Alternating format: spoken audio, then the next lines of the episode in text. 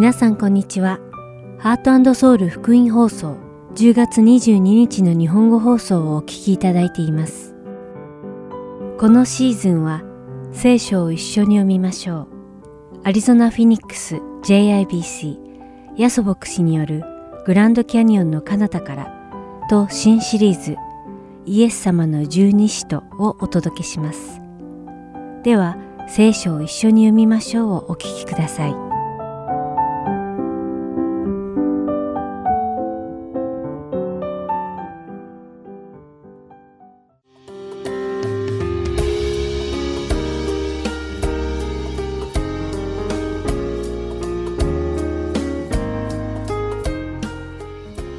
皆さんこんにちは。聖書を一緒に読みましょうのお時間です。お相手はダイヤモンド優子がお送りします。神様がモーセを通してイスラエルに与えてくださった立法には彼らがやるべきこととやってはいけないことが示されています。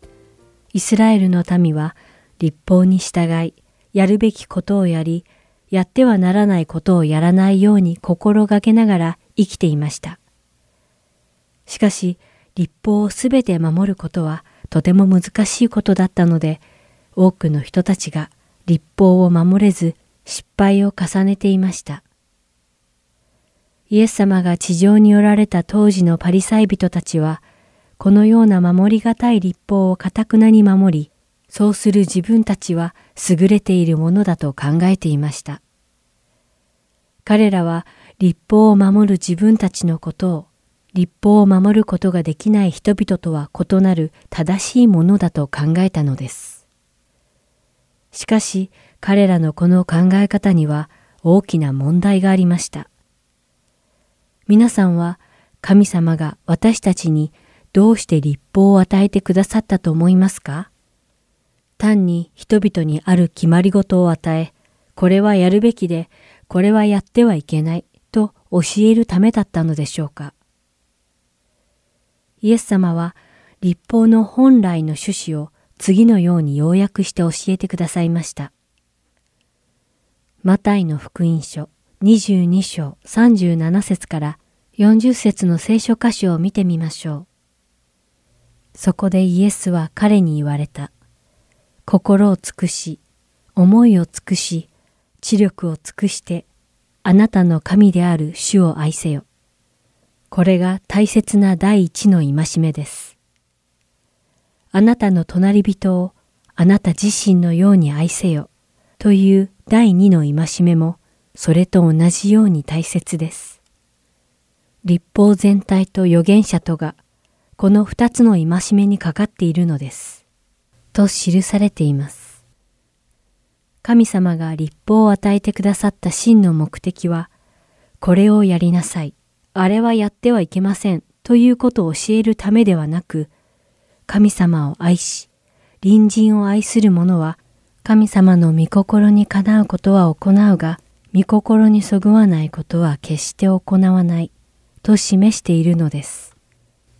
例えば、神様を愛する人は、人は助けるけれど、嘘をついたり、人を欺いたりしないというようなことです。つまり、本当に立法を理解しているならば、立法を守る者は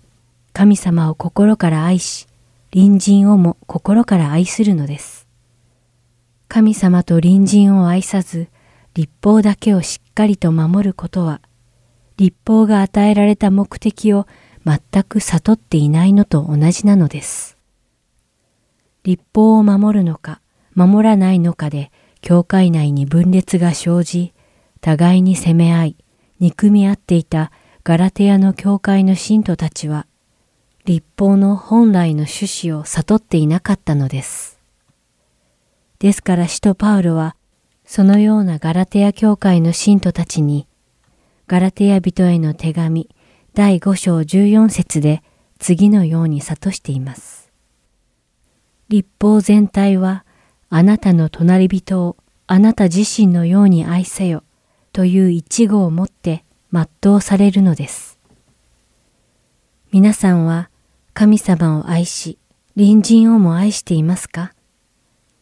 もしそうなら皆さんは神様の立法をしっかりと守っているのです。立法に何が書かれているかを知らなくても、神様と隣人を愛するあなたは立法をきちんと守っているのです。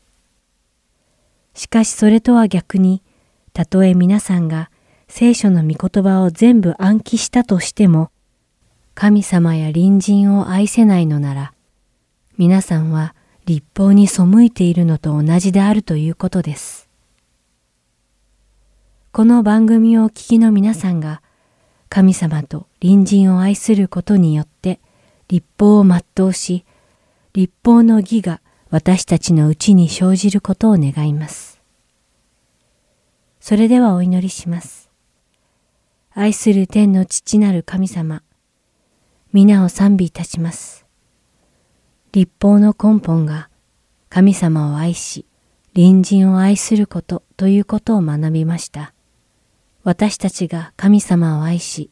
兄弟姉妹をも心から愛せますように、どうか導いてください。イエス様の皆によってお祈りします。アーメン。それでは今日の聖書箇所、ガラテヤ人への手紙、5章、1節から15節をお読みして、今日の聖書を一緒に読みましょう終わりたいと思います。キリストは自由を得させるために私たちを解放してくださいました。ですからあなた方はしっかり立ってまたと奴隷のくびきを負わせられないようにしなさい。よく聞いてください。このパウロがあなた方に言います。もしあなた方が割礼を受けるなら、キリストはあなた方にとって何の益もないのです。割礼を受けるすべての人に、私は再び証しします。その人は立法の全体を行う義務があります。立法によって義と認められようとしているあなた方は、キリストから離れ、恵みから落ちてしまったのです。私たちは信仰により、御霊によって義をいただく望みを熱心に抱いているのです。キリストイエスにあっては、割礼を受ける受けないは大事なことではなく、愛によって働く信仰だけが大事なのです。あなた方はよく走っていたのに、誰があなた方を妨げて真理に従わなくさせたのですか？そのような勧めはあなた方を召してくださった方から出たものではありません。わずかのパンダネがこねた粉の全体を発酵させるのです。私は主にあって、あなた方が少しも違った考えを持っていないと確信しています。しかし、あなた方をかき乱す者は誰であろうと裁きを受けるのです。兄弟たち、もし私が今でも割礼を述べ伝えているなら、どうして今なお迫害を受けることがありましょう。それなら十字架のつまずきは取り除かれているはずです。あなた方をかき乱す者どもはいっそのこと切り取ってしまう方が良いのです。兄弟たち、あなた方は自由を与えられるために召されたのです。ただその自由を肉の働く機会としないで、愛をもって互いに使えなさい。立法の全体は、あなたの隣人をあなた自身のように愛せよという一語をもって全うされるのです。もし互いに噛み合ったり食い合ったりしているなら、お互いの間で滅ぼされてしまいます。気をつけなさい。今日も聖書を一緒に読みましょうにお付き合いいただきありがとうございました。お相手はダイヤモンド優子でした。それではまた来週お会いしましょう。さようなら。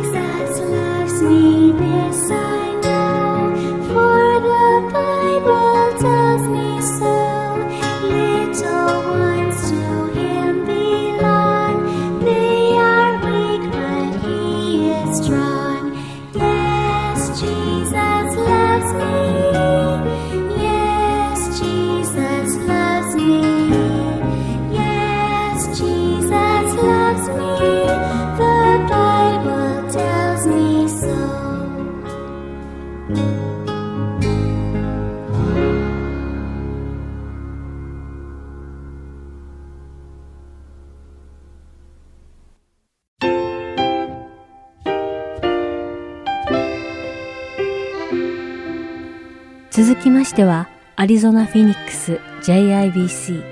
ヤソ牧師によるグランドキャニオンの彼方からをお聞きください。今日のタイトルは Be a Comforter 慰め人になるです。ヤソ先生のお話を通して皆様が恵みのひとときを送られることを願います。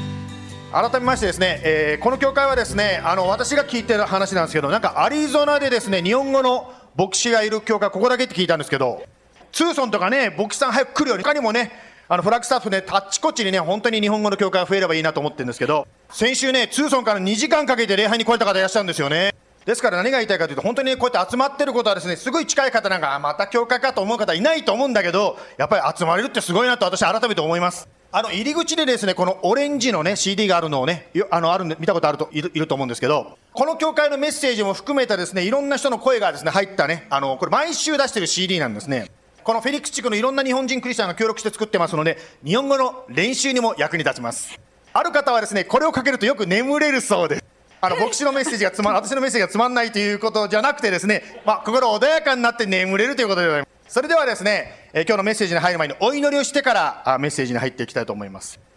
ハレレイス様、主の目の賛美いたします。今祈りました。今賛美しました。本当に神様の愛は変わらないと言いました。本当に、ああ、もう神様は私を見捨ててると思っても、あなたは決して私たちを見捨てません。愛に支えられて、私たちも今日こうしてここに集まることができました。今日この場所で一緒に礼拝できる方も、また、録画を通して礼拝する方も、等しくイエス様の祝福がそれぞれにあることを私たちは心から祈ります。特にオープニングで言いましたように、本当にこのアリゾナで日本語で礼拝できる、まずチャンスを与えてくださっていることを感謝いたします。そして多くの方がますますイエス様を信じて、ツーソンとかフラッグスタッフとか本当にあちこちでますます多くの方がイエス様を礼拝するようになりますように。そして今日は特に敬老の日ということで、あなたの御言葉、第二コリントの一章から学んでまいりたいと思います。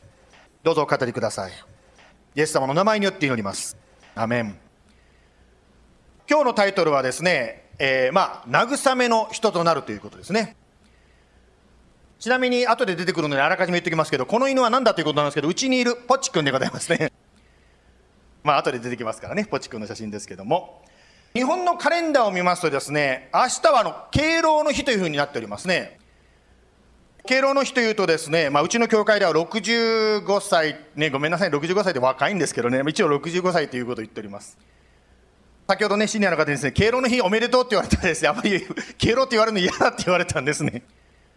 ね、敬老、敬老なんて家に敬老って帰りたくなるなんてですね、そういうしょうもないことは、はい、面白くない。はい、レッツゴー、ムーブン。とにかく言いたいことはですね、あの、敬老ね、シニアとか言われるとなんか急に年取ったような気になるので嫌だってこうね、いうことですね。先ほどお祈りいただいたマークスなんてまだ気持ちは、もう見かけもそうかもしれませんけど、気持ちは20代ですからね。マークさんに言いに行った時ですね、症状が置いたんですよ。どうしたんですかって言ったら、リタイアした後に、ASU だったかな？日本語を学んでスピーチコンテストで1番だったのね。ですから、敬老というと急にですね、なんか弱くなったというよりもね、これからますます本当に素晴らしい祝福がある年なんですね。私が子供の頃ですね、日本でですね、ご年配の好きな方が見てたテレビ番組ってあるんですよ。水戸黄門っていうですね、まあ、ご年配の方の好きな時代劇があるんですね。その中でですね、こういう歌詞があるんですね。人生楽ありゃ雲あるさっていうですね。人生楽ありゃってですね、教会でこういう歌を歌うと思わないでしょ？ね、時々そういうこともあるんですよ。人生楽があれば苦があるということなんですけども、今日の実は聖書がそんなことを書いてあるんですね。ですから今日のテーマの第二コリントの一章の4節からですね、4節をまず読みたいと思います。では読みます。一章の4節第二コリント。神はどのような苦しみの時にも私たちを慰めてくださいます。そして私たちも自分たちが神から受ける慰めによってあらゆる苦しみの中にある人たちを慰めることができます。まあ、今日ね、第二コリントということなんですけども、いきなり苦しみの話が出てきてですね、まあ何、敬老の日苦しみなんか暗いなと思うかもしれませんが、しかし現実的に考えるとですね、やっぱりですね、もう気持ちは20でも体がついていかないというそういうものがあるわけですよね。しかしですよ、今日の箇所を見ますと、2章の1節ですね、今のですね、まあ、ごめんなさい、1章の4節なんて書いてましたか？神はどんな苦しみの時にも私を、なんて書いてますか？慰めてくださると書いてあるんですね。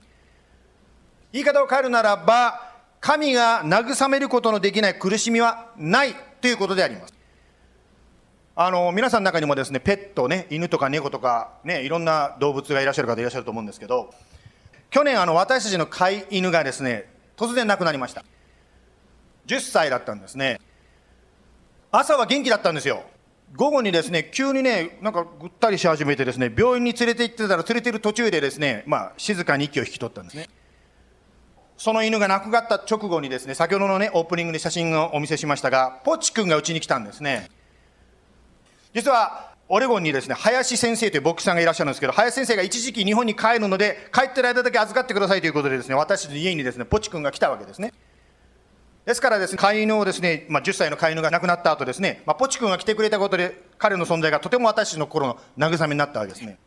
この聖書を通してですね、神様が私たちに語っているのは、もしあなたが何らかの形で慰めを受けるならば、なんて書いてますかね、他の、あなたの周りにいるあなたの隣人の同じ状況にある人の投げ銭になることができますよと言ってますね。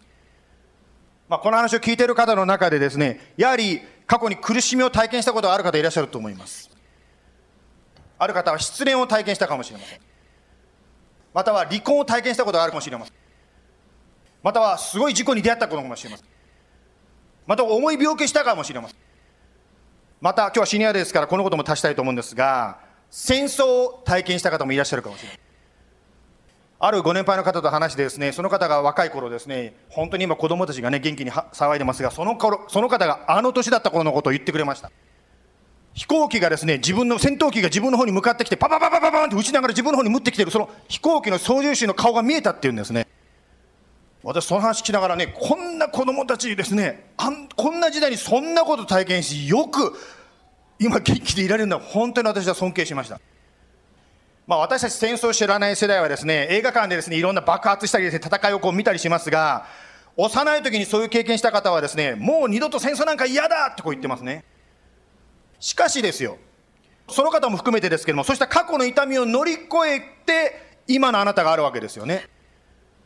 つまりあなたのその過去の経験は、その過去の経験だけで終わらないで、今日ここに書いてあるように、あなたの経験が今度は他の人に対する同情する、慰める力になるわけですね。5節に行きますけども、一章5節私たちにキリストの苦難が溢れているように、キリストによって私たちの慰めも溢れているからです。ここでキリストの苦難って書いてますね。つまり、清い神であるキリストが醜い人間にあざけられて鞭打たれ、最後は殺されてしまうわけですよね。しかし先週学んだようにですね、もちろん死で終わることなく3日目に蘇ったわけですけども、しかし言いたいことはキリストもそのような苦しみにあったということであります。つまり私たちもキリストの苦しみを体験することがあるわけですね。交換をありがとうございます。子供たちがドロンってね、今ね、交換を。まあ先日ですね、あの中高生のグループでですね、クリスチャンとしてね、今の学生生活の大変だよねっていう話がされてたそうです。例えば言葉遣い一つでもですね、オーマイなんとかっていうのはクリスチャン言わないわけですよね。ね、しかし周りが言ってくるから自分もまず言いたくなっちゃう。でも言わない言わない。まあそんな感じでですね、キリストの苦難というが私たちの人生の中にも溢れてるかもしれません。何が言いたいかと言いますとですね、聖書がを通して分かることはですね、キリストの苦難が溢れていると聖書に言ってるということは、もしあなたや私の人生に苦難が襲ってきても驚かないでくださいということなんですね。ある時私は牧師としてですね、別の宗教の方にキリスト教をですね、伝えた時があります。そしたらその人が言ったんですね、キリスト教ももうちょっとこうご利益を強調したらいいんじゃないの？キリストを信じれば儲かって幸せになってて、そう言ったらもっと救われると思うよってその人が私にアドバイスしてくれたんです。もちろんイエス様を信じていいことはたくさんありますよ。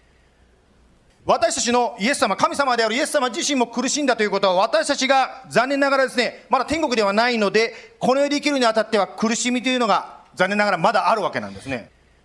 もちろん、完全に苦しみがなくなる、つまり天国という場所はあるわけですけども、しかし今日ですね、読んでるこの第二コリント2章から分かることは、苦しみの溢れるところには、キリストの慰めも溢れるというふうに書いてますね。これははっきりとした約束として覚えていただきたいと思うんですけども、苦しみと慰めはペアになってるんですね。まるでおにぎりと海苔のような関係です。どうですか？誰かご主人の方ですね。俺の海苔になってみないって言って結婚プロポーズされたか嫌さかとか知りませんけどですね。言いたいことはですね、苦しみがあれば慰めがある。これはもうくっついてるんですね。つまり、苦しみはあります。でもそれとともに必ず慰めもあるということであります。別の聖書箇所では試練とともに脱出の道を備えてくださると約束されてますよね。第2コリントの1章の6節私たちが苦しみに遭うとすれば、それはあなた方の慰めと救いのためです。私たちが慰めを受けるとすれば、それもあなた方の慰めのためです。その慰めは私たちが受けているのと同じ苦難に耐え抜く力をあなた方に与えてくれます。あなたや私が慰めを受けるときに、それはただ私の個人のですね、ラッキーで終わる。それ個人的なものだけじゃないんですね、実を言うと。つまり、周りの人、あなたの隣にいる人、またはあなたの人生で出会うですね、あの人の励ましになるわけですね。イエス様は目に見えませんが、あなたがイエス様によって励まされて立ち上がっていく姿を見て、周りの方がですね、お励ましがあるんだ、イエス様がいるんだということが分かります。この第2コリントはですね、パウロという人が書きましたが、パウロが自分の苦しみをこう書いてますね、8節で。兄弟たち、アジアで起こった私たちの苦難について、あなた方に知られずにいてほしくありません。私たちは非常に激しい、耐えられないほどの圧迫を受け、生きる望みさえ失うほどでした。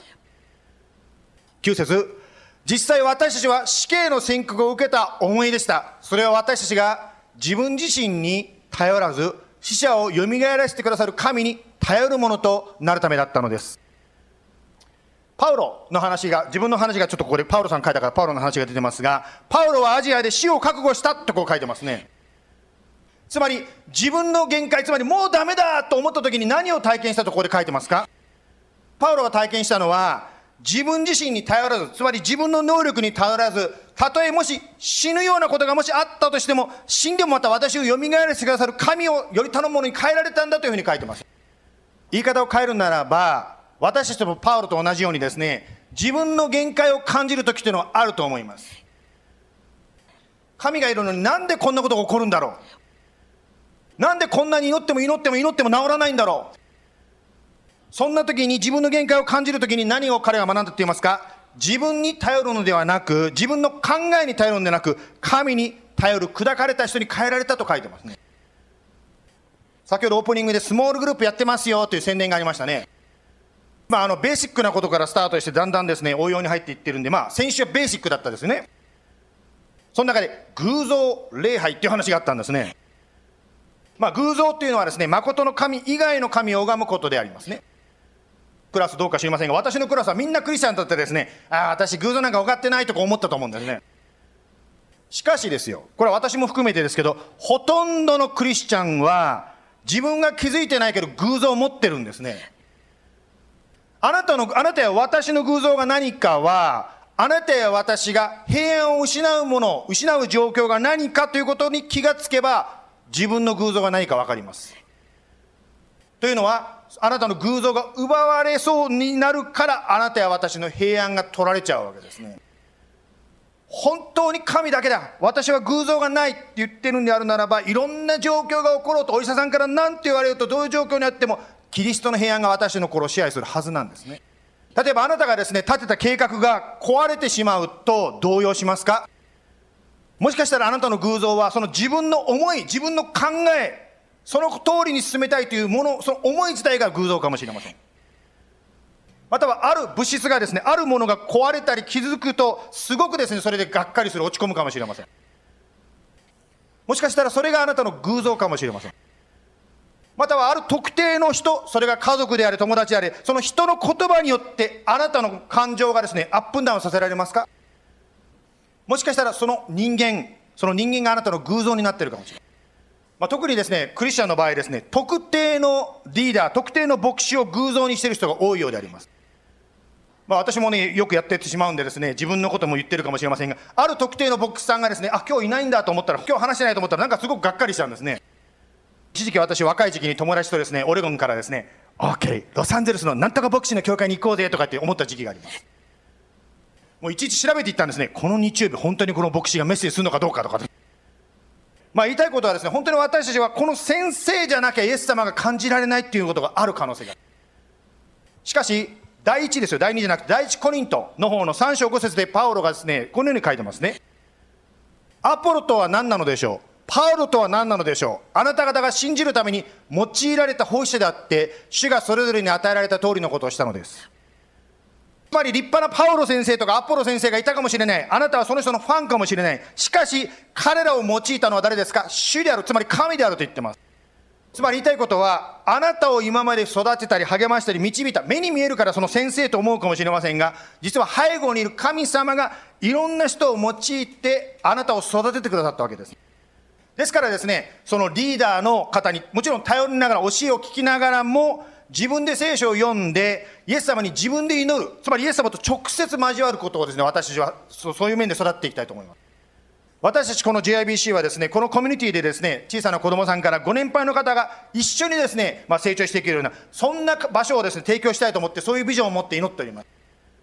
私もですね、あの、見えないと信じないんですね。牧師がこういうこと言うのを申し訳ないかもしれないけども、本当にそういうこと起こるのかなと思いながら、神様が言ったことだから絶対なるだろうなと思っている。そんな状況です。あの、ある時ですね、あの、インターネット見ながら、ああ、こういう場所が売りに出てんのか、こういう場所もいいなと思った時期があるんですよ。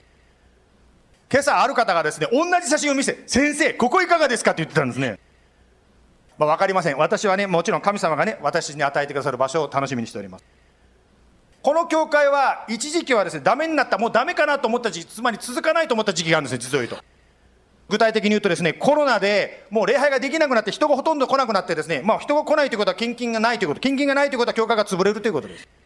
神様アリゾナにあったあの教会が牧師いなくなったあの教会もいなくなった。あとうとう GIBC もですかってもう私思ったんですね。そこに祈ったんですよ。本当にあなたがこの地でフェニックスで教会を建てたいと思うならばどうぞこの教会の必要を満たしてくださいとこう祈ったよね。その後この教会が潰れなかったということは神様がされてくださったということですね。言いたいことはこういった体験を通している時ですね。あ私たちが教会を支えてるんじゃないんだ。イエス様が支えてるんだということに気づかせていただくんですね。なんで教会のことを具体的に言ったかというとですねもちろん私は教会の牧師が私の仕事だから自分の仕事のことを皆さんに言ったわけですけど。でも皆さんの個人の生活にもそれぞれ当てはめることができる。同じことをですね。つまり仕事であろうと、子育てであろうと、結婚であろうと、何でもですね、本当にやっぱ神様の前にですね、もうダメだっていう時があるかもしれません。まるでパウロのようにですね、まあ、パウロの場合は死を覚悟したなんて先ほどの箇所に書いてましたが、まあ、もうダメだ、もうこれは潰れてしまう、なくなってしまうと思うことがあるかもしれません。そんな時に私たちは祈るわけですね。イエス様、この子は、またはこの結婚は、またはこの会社はあなたのものですとこう祈ることができるわけです。私たちが限界を感じるとき、もうダメだと思うときに、自分の力や知恵に頼るのをやめて、復活のイエス様に委ねることができます。自分の力に頼るのをやめて、神に頼ることを始めたときに、あ、イエス様って本当に生きてるんだ。ということに気がつくでしょう。一章の十節、第二コリントの一章の十節に戻りますが、神はこれ、それほど大きな死の経験から私たちを救い出してくださいました。これからも救い出してくださいます。私たちはこの神に希望を置いています。まあ、今週ですね、聖書をね、私たち毎週1日1章ずつ読んでますけど、今週の箇所これですね。今ね、メッセージも第1、第2コリントから来てますけども、今週も第1、第2コリントの2章から6章まで読んでますね。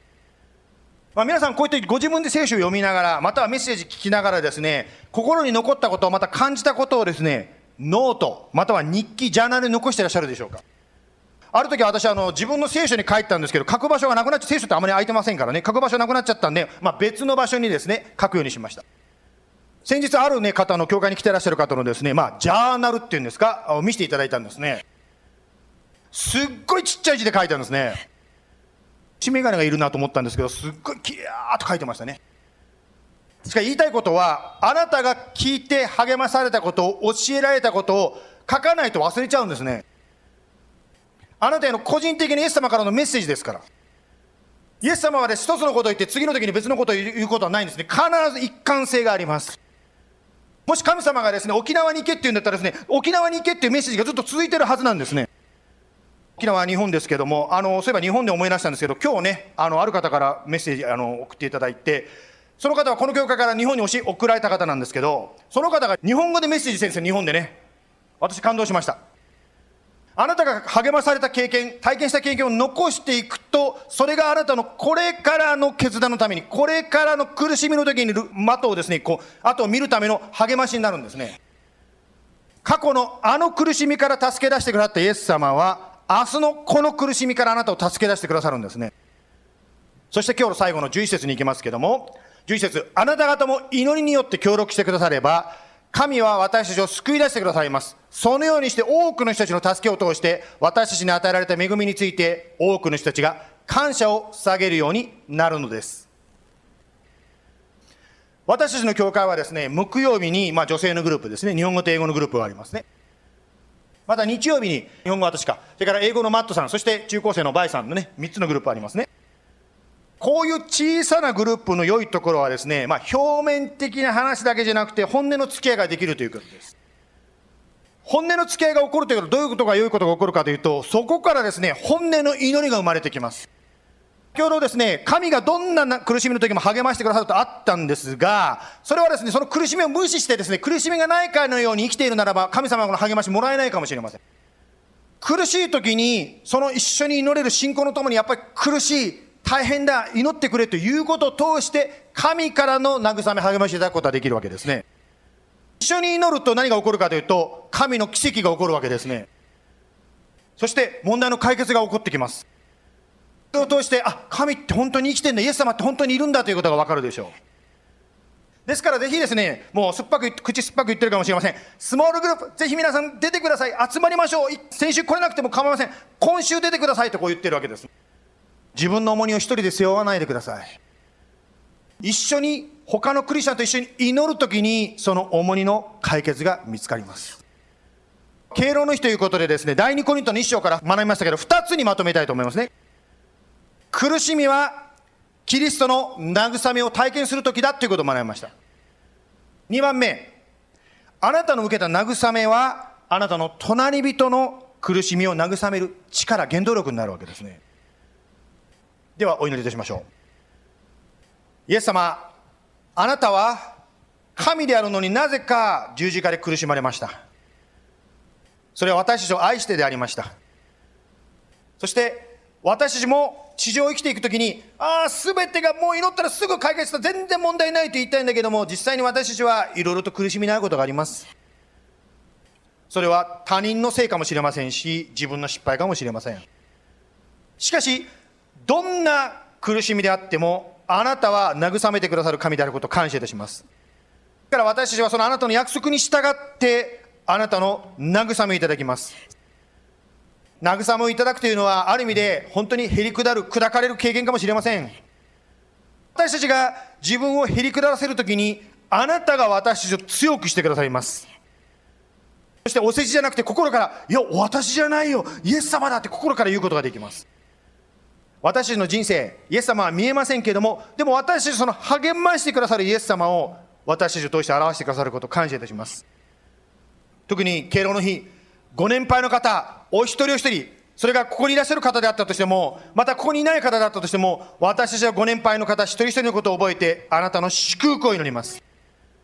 そして、彼らが受ける、あなたのその励ましを通して、本当に私たちも励ましを受けることができることありがとうございます。また私たちも受ける励ましを通して、今度は別の方を励ますことができること感謝いたします。決して過去を消すことはできません。しかしその苦しみも誰かに対する思いやりに変わること感謝いたしますどうぞ私たちをお持ちくださいイエス様の名前によって感謝を持って祝福してお祈りいたしますアメン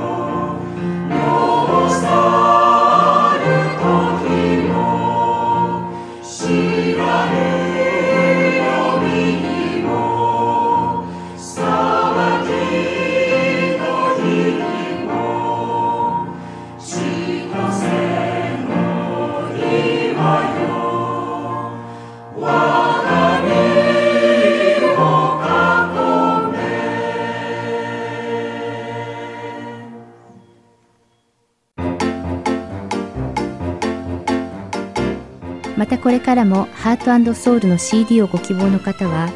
ハートソウル .org at gmail.com heart and seoul.org アットマーク gmail.com までご連絡ください。ご連絡いただき次第送料無料にて送らせていただきます。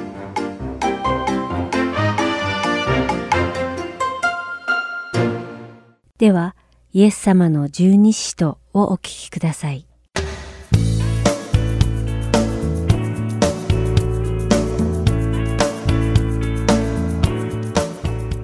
ハートソウル福音放送のリスナーの皆さんこんにちは。イエス様の十二使徒の時間です。お相手は横山勝です。今日もイエス様に付き従った最初の12人の弟子である十二使徒たちの生涯を調べそこから主が語ってくださる霊的教訓を学んでいきましょう。さて今回から熱心党員シモンと呼ばれた使徒シモンについて調べていくことにしましょう。聖書の歴史研究家のヨセファスによれば1世紀のイスラエルには4つのユダヤ教の派閥があったようです。1つ目の派閥は新約聖書にしばしば登場するパリサイ人の派閥でした。このパリサイ派というのは旧約聖書と新約聖書の間の時代に生まれましたこの派の大きな特徴は神様の御言葉に完全かつ完璧に従うことを意図して立法を実践することでした。当時パリサイ人はユダヤ人たちの中で非常に尊敬されていました。彼らは旧約聖書を研究し、御言葉として記録されている神様のご命令に従ったのです。しかし、一世紀になる頃には、時間の経過によって彼らの主義や実践は本来の意図から大きく逸脱してしまいました。というのも、このパリサイ人たちは、聖書の御言葉の他に、独自に解釈したミシュナと呼ばれる苦伝立法を作り出したからです。そして彼らは、その恣意的に作られた苦伝立法を、あたかも神様の御言葉であるかのように扱い、民衆にその苦伝立法を守るようにと強制したのです。マタイの福音書の第23章4節に、また彼らは重い荷をくくって人の肩に乗せ、自分はそれに指一本触ろうとしません。とあります。もし人々がパリサイ派の苦伝立法から少しでも外れたなら、その人々をあたかも神様の立法に違反しているかのように裁きました。そしてパリサイ人たちは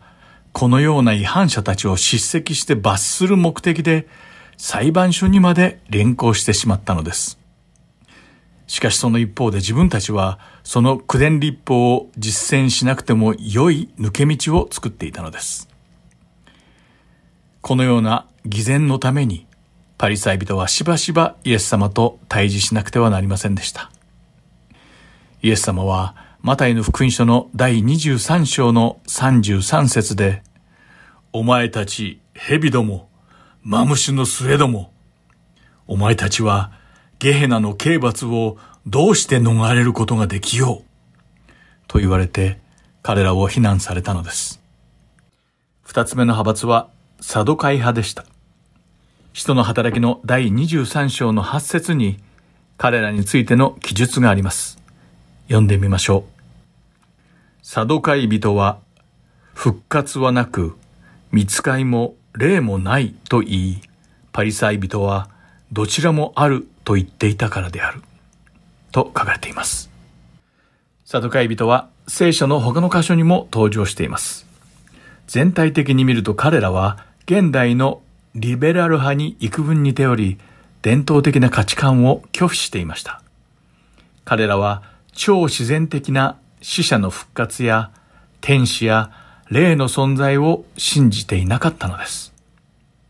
彼らの多くは貴族や祭司などの高い社会階級の出身で、一般的にローマの権力者たちと同盟を結んでいました。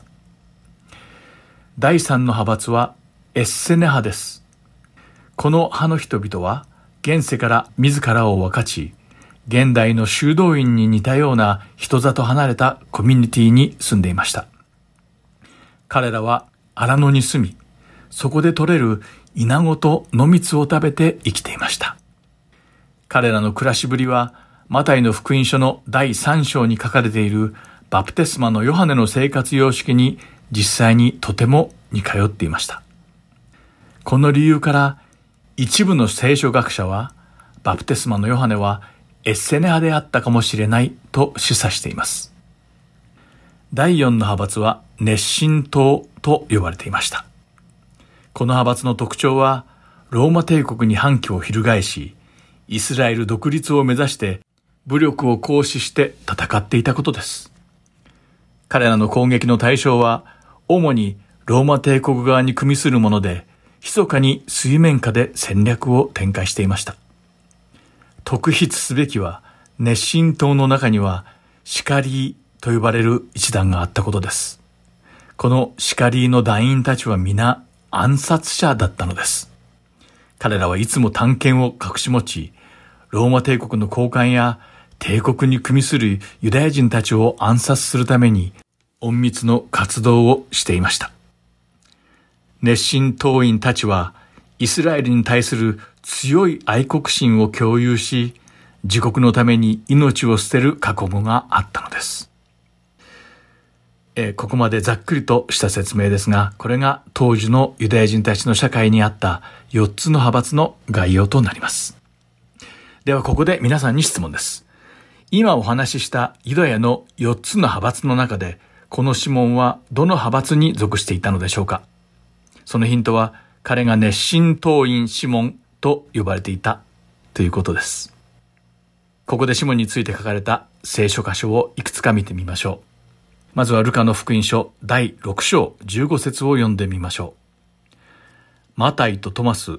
アルパヨの子、ヤコブと熱心党員と呼ばれるシモンと書かれています。これ以外にも、マタイの福音書の第10章の4節には、熱心党員シモンとイエスを裏切ったイスカリオテ・ユダである。とあり、マルコの福音書の第3章18節には、次にアンデレ、ピリポ、バルトロマイ、マタイ、トマス、アルパヨの子ヤコブ、タダイ、熱心党員シモンと書かれています。これらの聖書箇所からわかるように、シモンはどう見てもローマ帝国からイスラエルを解放して独立させるために戦っていた熱心党員であったことは否めません。彼らは帝国側について働く人々を攻撃していました。もしかしたら首都シモンは暗殺対象の人の名前が書かれたリストと探検をいつも隠し持っていたシカリーだったのかもしれません。しかし、シモンがイエス様に出会った時に、このすべてが変わりました。それは聖書にはっきりと書かれています。そして今回、この熱心党員シモンの生涯を学ぶことを通して、主が与えてくださる霊的な教訓とは一体何なのでしょうかその答えはイエス様に出会った後、熱心党員シモンの価値観が一体どのように変わったのかを考えると、おのずと明らかになってきます。今日の一つ目の霊的教訓とは、私たちは暴力よりも愛を大切にする必要があるということです。この教訓を裏付ける熱心党員シモンの変化が実証されている二つの事象を見てみましょう。一つ目は熱心党員シモンと主税人マタイとの関係でした。イエス様は伝道を始められた時に熱心党員シモンと主税人マタイを一緒に弟子として召されました。シモンとマタイは、その時まで全く正反対の人生を歩んでいました。マタイはローマ帝国の利益に加担していたユダヤの裏切り者で憎むべき主税人でした。一方シモンはローマ帝国に抵抗していた熱心党の一員だったのです。イエス様が最初にマタイを呼ばれた時、マタイはユダヤ人から税金を徴収するために机の上に座って働いていました。そしてイエス様に弟子として召されるや否や、マタイはすっくと立ち上がり、その時していた仕事を放り出してイエス様に付き従ったのです。そしてマタイはイエス様と弟子たちを自分の家に招いて祝宴を開きました。その時熱心党員シモンはすでにイエス様の弟子の一人になっていました。マタイが開いたこの祝宴には多くの罪人たちがやってきました。このプログラムの使徒マタイについてのエピソードで学んだように、このパーティーに来ていたのは酒税人や娼婦たちでした。娼婦たちは自分の体を売って利益を得る女性であり、酒税人は自分の国を売って利益を得る男性たちでした。この状況をこれまで調べたことをもとに少し考えてみましょう。酒税人たちの名前が熱心党の暗殺リストに載っており、実際に熱心党員シモンが酒税人だったマタイとザーカイを暗殺するために密かに送り込まれた可能性は十分にあるのです。なぜなら、酒税人たちはローマ帝国の強大な力を後ろ盾にして仲間のユダヤ人からローマ政府のために税金を集めていたからです。そして、そんな意味嫌われていた裏切り者の酒税人マタイのパーティーに熱心党員のシモンは招かれました。酒税人になるにはよほど優秀でなくてはとても無理でした。ですから知恵の回るマタイが熱心党員シモンと呼ばれていた人物に気づかないわけがありません。しかしそれでもマタイはイエス様と共に弟子のシモンたちも招待したのです。そして結果的に熱心党員シモンはこのパーティーに出席し暗殺は愚か、揉め事や喧嘩さえ起きなかったのです。このような結果になる唯一の可能性はこのシモンの価値観がそれまでとは全く変わってしまったと考えるのはどうでしょうか？さもなければシモンはローマ帝国の犬と呼ばれていた主税人たちと同じ部屋にいて同じ空気を吸うことすら許せなかったのではないかと思います。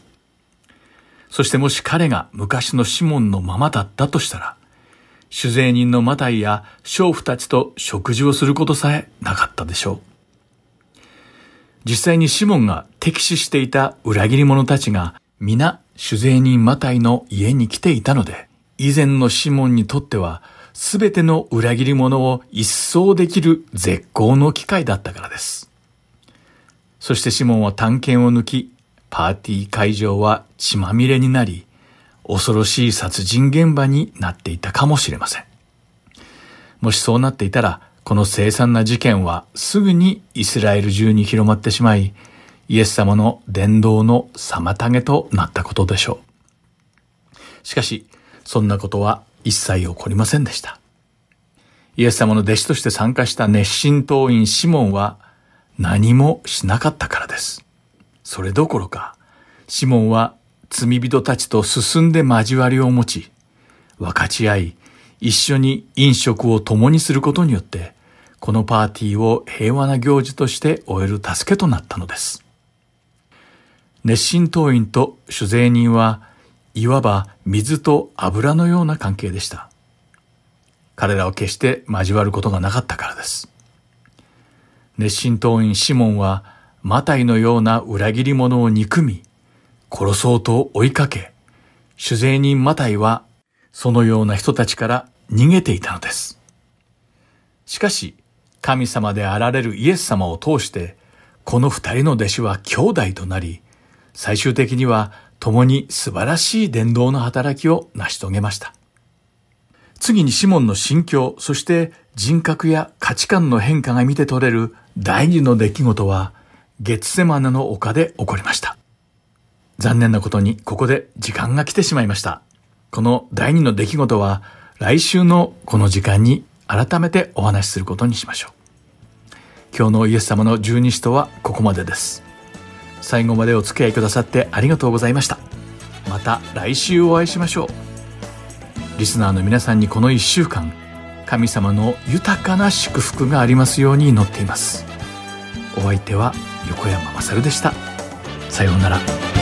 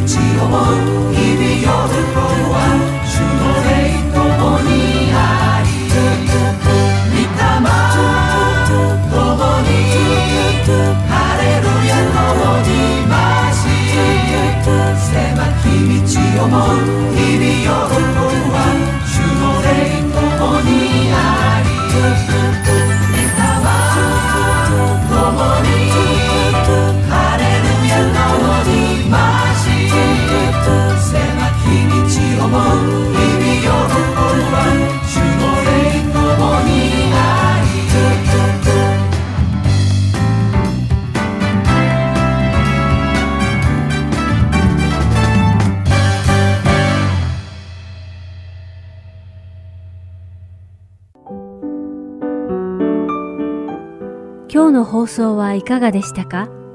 最後までお付き合いくださりありがとうございました。また来週お会いしましょう。